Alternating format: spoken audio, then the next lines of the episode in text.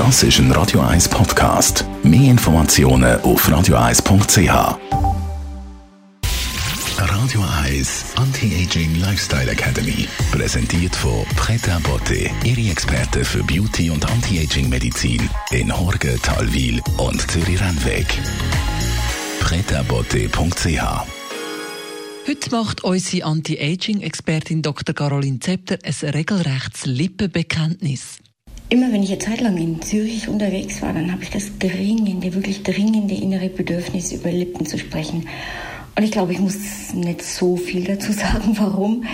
Wir sehen immer mehr und vor allem auch gerade bei jungen Frauen wirklich schreckliche Lippen. Einfach Lippen, die zu groß, ohne Gefühl, ohne Sinn für, für die Harmonie, für, für irgendetwas einfach vergrößert werden, aufgespritzt werden im wahrsten Sinn des Wortes.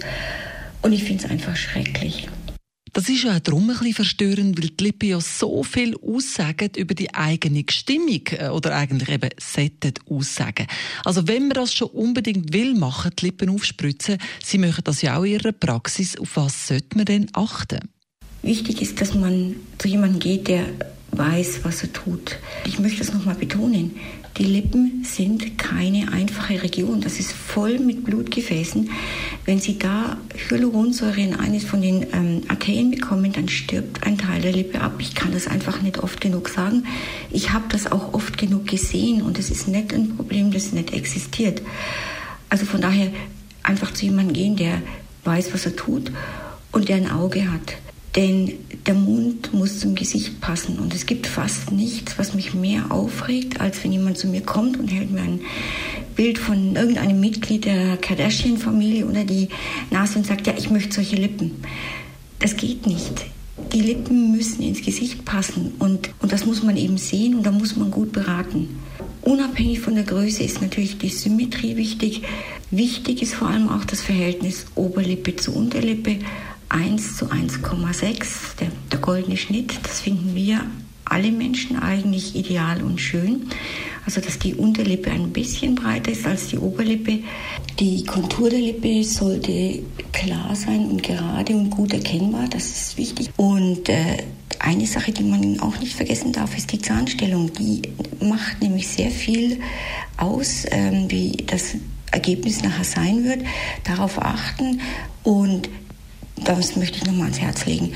Machen Sie einen zweiten Termin aus. Schön ist es, wenn man dann nach zwei Wochen nochmal kommt, schaut sich das an und kann es eventuell noch korrigieren. Und dann kann man wirklich schöne Lippen machen, bei denen niemand sieht, dass es gemacht ist. Und dann ist das eine ganz tolle Technik und macht das Gesicht noch schöner.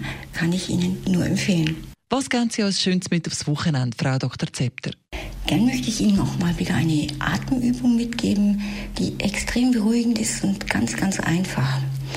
Schließen Sie mal die Augen und atmen auf vier ein. Halten den Atem auf vier und atmen aus auf vier. Und halten ihn dann wieder an auf vier. Und gehen Sie wie in einem in einer Box, das heißt auch Boxatmung oder einem Rahmen, immer auf das Zählen von vier rum. Sie werden sehen, nach ganz kurzer Zeit sind Sie ganz entspannt. Radio Eyes Anti-Aging Lifestyle Academy.